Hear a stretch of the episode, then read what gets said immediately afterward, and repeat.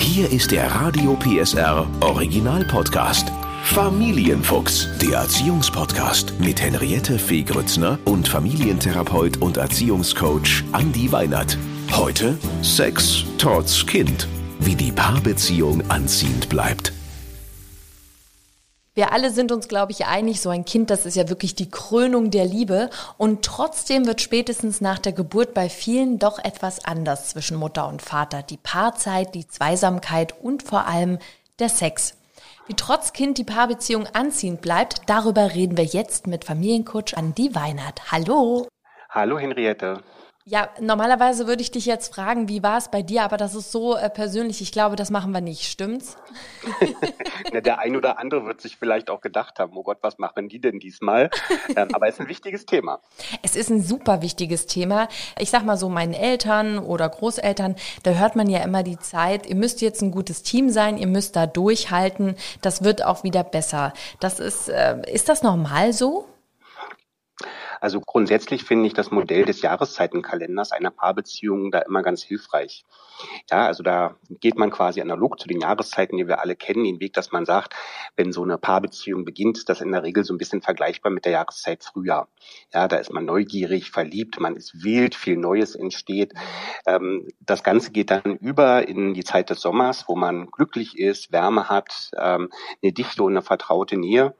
Und dann ist es dann oft so, dass aus dieser Vertrautheit natürlich auch so der Blick entsteht, wie kann man als Team besser zusammenwachsen. Dazu gehört an der einen oder anderen Stelle auch meine Meinungsverschiedenheit und ein Konflikt, der auch bei einer gesunden Beziehung definitiv da sein muss. Mhm. Und dann gibt's nach dem Herbst und dem Ausloten, wie wollen wir besser miteinander zusammenlegen, eben auch den Winter. Und der Winter lebt dann davon, dass man sich manchmal ein Stück weit voneinander auch distanziert. Das ist normal, weil diese Zeiten, wo man in einer Paarbeziehung auch sich mal voneinander wegbewegt, bieten dann wieder die Möglichkeiten, dass man auch außer außerhalb der Paarzeit wieder Erfolg beispielsweise im Beruf sucht oder in seiner persönlichen Entwicklung. Und das Ganze geht dann idealerweise wieder in den Frühling über. Also heißt das dann doch, dass man eigentlich ein bisschen durchhalten muss, dass da manchmal dann eben auch zwischeneinander, dass man einfach funktionieren muss und es nicht immer heiße, innige Liebe ist, gerade wenn so ein Kind kommt und, und man vielleicht die Aufmerksamkeit ja auch teilen muss, trotzdem dran zu arbeiten, ist ja wichtig. Und deswegen ist diese Folge, finde ich, auch so wichtig. Denn äh, viele Beziehungen gehen, ich weiß nicht, wie du es aus deiner Praxis kennst, aber aus meinem äh, Freundeskreis so auseinander, wenn die Kinder so zwei, drei Jahre sind, weil man das eben nicht gebacken bekommt, ne? Diese, diese neuen Herausforderungen mit einem Kind. Wie ist es denn generell, Andi? Äh, nehmen Frauen und Männer diese Umstellung, wenn jetzt ein Kind da ist, anders wahr? Also in puncto Sexualität muss man erstmal sagen, wir wissen spätestens seit Masters und Johnson, die relativ bekannte Sexualpsychologen waren, dass Frauen und Männer, was Sexualität betrifft, wirklich völlig unterschiedlich ticken.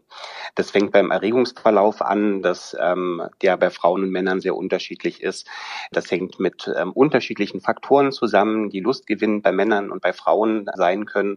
Und äh, letztlich natürlich auch die Frage danach, welche Aufgaben, in welchem Lebensabschnitt befinde ich mich auch gerade.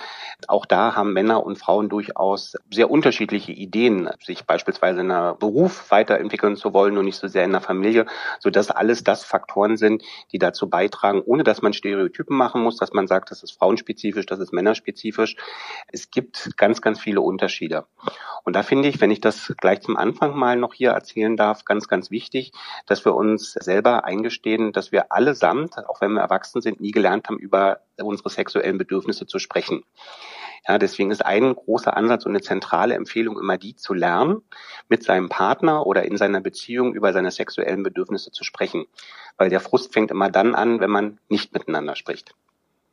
Nehmen wir mal das Beispiel, die Frau hat das Kind bekommen, das ist jetzt vielleicht so ein Jahr alt und man empfindet überhaupt keine Lust auf Sex, darüber zu reden und es nicht einfach laufen zu lassen richtig und vor allen Dingen sich für sich selber auch in den Abgleich zu begeben, zu sagen, hat sich irgendwas verändert? Also hat sich bei mir was verändert? Ja, hat sich vielleicht in meiner Umgebung was verändert? Ähm, die Ursachenklärung ist was ganz Wichtiges und etwas gerade dadurch, dass wir Sexualität oft auch mit bestimmten Tabus belegen und sehr feinfühlig sind, äh, wenn es dann darum geht, solche Dinge auch zu besprechen, den Mut haben zu sagen, ich kläre es erstmal für mich und versuche auch einen entsprechenden Rahmen zu finden, wo ich das mit meiner Partnerin oder meinem Partner auch besprechen kann. Weil ganz oft zwischen Tür und Angel ist die Wahrscheinlichkeit, dass man gerade bei diesem sensiblen Thema sich auch schnell falsch versteht, ziemlich groß. Und deswegen kann es im Kontext eines schönen Abends, der auch zu ganz anderen Sachen führen kann, auch eine gute Möglichkeit sein zu sagen, lass uns doch mal darüber sprechen. Jetzt gibt's ja aber oft das Problem, dass Frauen zum Beispiel weniger Lust empfinden, weil sie sich wirklich um das Neugeborene kümmern äh, und ähm, Männer äh, zum Beispiel die Frauen ein bisschen unter Druck setzen, weil die wollen natürlich, sind auch stolz auf den Nachkommen oder die Nachkömmin, wie man ja jetzt sagt.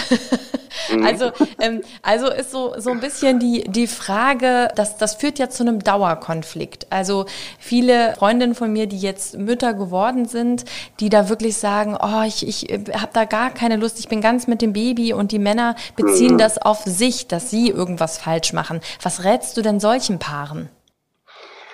Also ich glaube, ganz wichtig in diesem Kontext ist sich zunächst einmal klar zu machen, dass Sexualität oft mehr ist als Orgasmus und grundsätzlich Sexualität ganz unterschiedliche Facetten hat. Also Frauen, die beispielsweise gerade in einer Situation sind, dass sie sagen, okay, ich richte meine Aufmerksamkeit und meine ganze Energie auf das neugeborene Kind, die sind naturgemäßerweise vielleicht nicht so besonders stark interessiert an sexuellen Handlungen in der Zeit im klassischen Sinne des Verkehrs. Aber Sexualität bedeutet ja auch Zärtlichkeit bedeutet Nähe, bedeutet sich berühren, vielleicht auch kennenlernen. Und genau in dieser Episode sind Frauen sehr offen, weil das auch eine sehr stressige Zeit ist, auch zu überlegen, welche Facetten von Sexualität jetzt mal vielleicht auch gar nicht mit dem Ziel, dass man immer einen gemeinsamen Orgasmus erleben muss, welche Facetten von Sexualität können wir denn genau an diesem Punkt mal einbauen.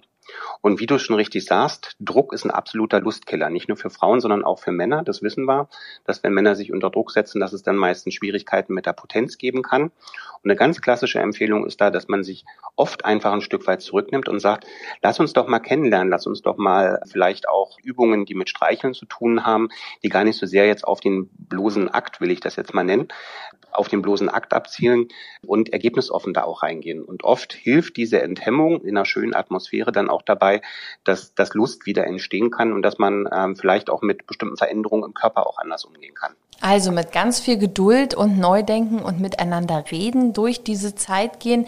Was, wenn aber Frau oder auch Mann gar nicht mehr will? Denn es gibt ja auch Männer, die, nachdem sie bei der Geburt dabei waren, überhaupt nicht mehr wollen. Was dann? Also da gibt es natürlich eine ganze Reihe von Ursachen. Du benennst jetzt gerade eine, wo unter Umständen der Mann auch vielleicht bei einem Prozess mit dabei war. Ich will den Begriff Traumatisierung nicht verwenden, weil der so hart klingt, aber das ist ja vielleicht auch so, dass ich mich vielleicht vorher als Mann mit dieser Situation Geburt gar nicht so richtig auseinandergesetzt habe oder es mir auch komplett anders vorgestellt habe und jetzt einfach erstmal auch ein Stück weit brauche, um das Ganze zu verarbeiten. Da kann das durchaus so sein, dass man beispielsweise ähm, auch da sich wieder gemeinsam an den Tisch setzt und sagt, ich spreche mal über so ein paar Sachen, die äh, in meinem Kopf drinne sind und die ich merke, dass die mir bei bestimmten Ideen, die wir dann mit gemeinsamer Zeit verbinden, dass mir da einfach bestimmte Bilder wieder hochkommen. Mhm. Da kann auch eine professionelle Sexualberatung mal bei helfen. Das gibt's mittlerweile auch in verschiedenen Online-Formaten, dass man einfach nochmal bestimmte Übungen bekommt, wie der Mann oder auch die Frau, je nachdem, von wem das dann da ausgeht, lernen sich an bestimmten Punkten auch zu, zu entspannen und diese Bilder ein Stück weit wieder auch aus dem Kopf äh, raus. Und die zweite Möglichkeit, die ich glaube ich auch immer ganz, ganz wichtig finde, ist, wenn ich merke, dass momentan ich wirklich totale Unlust habe, ähm, kann das ja auch damit zusammenhängen, dass sich bestimmte Dinge im Partner verändert haben mit den Jahren, wenn man lange zusammen ist, ist das nicht ungewöhnlich, dass man das ein oder andere Kilogramm vielleicht auch über die Jahre zulegt, dass der Körper sich verändert und all diese Dinge. Ähm, die können neben dem, dass sich ja manchmal auch so Gerüche verändern, dazu beitragen, dass ich einfach merke, hoppla, da ist was anders geworden und dass diese, diese, diese Veränderungen finden und sich die sozusagen auch erstmal äh, vorurteilsfrei zu sagen, sagen zu können, mhm. sind, glaube ich, ein ganz wichtiger Ausgangspunkt, um über die gemeinsame Kommunikation auch zu gucken, was können wir denn da tun. Das Wichtigste ist tatsächlich, glaube ich, in diesem Punkt immer, dass man, gerade wenn der andere keine Lust hat, dass man sich nicht vor den Kopf gestoßen fühlt und sagt, derjenige findet mich jetzt nicht mehr attraktiv, sondern das als Chance begreift, weil ähm, sich Beziehung immer verändert und so verändern sich auch, verändert sich auch die Körperlichkeit natürlich meines Partners und damit verbunden dann sozusagen auch vielleicht meine Idee, wie kann gelungene Sexualität aussehen. Ich ähm, habe noch eine Frage. Du hast es nämlich gerade schon angedeutet, das Thema Veränderung des Körpers. Durch so eine Geburt, wenn wir mal bei dem äh, konkreten Beispiel bleiben, kann sich ja auch der Körper extrem verändern. Ne? Es können während der Geburt mhm. Verletzungen sein oder man verändert sich danach und manche Frau hat dann mit ihrem Körper ein Problem, ne? fühlt sich nicht mehr wohl, vielleicht eben durch den, durch den Bauch oder ne, durch irgendwelche Risse, die entstanden sind in der Schwangerschaft und können dann vielleicht den Männern gar nicht glauben, dass ihr die ihr sagen oder der ihr sagt, äh, du bist immer noch schön und umgekehrt, aber genauso. Ne? Vielleicht erlebt der Mann die Frau eben ganz, ganz anders. Du hast es gerade gesagt, eben vielleicht ein bisschen knuddeliger als vor der Schwangerschaft. Ähm, vielleicht noch mal dazu diese Veränderungen des Körpers, äh, vielleicht dieses erstmal wieder zurückfinden müssen in seine Mitte, ja, und, und eben auch wieder in seinen Körper Hast du da vielleicht noch Tipps? Äh, zum Beispiel auch jetzt konkret für die Frauen. Wie findet man wieder zu sich?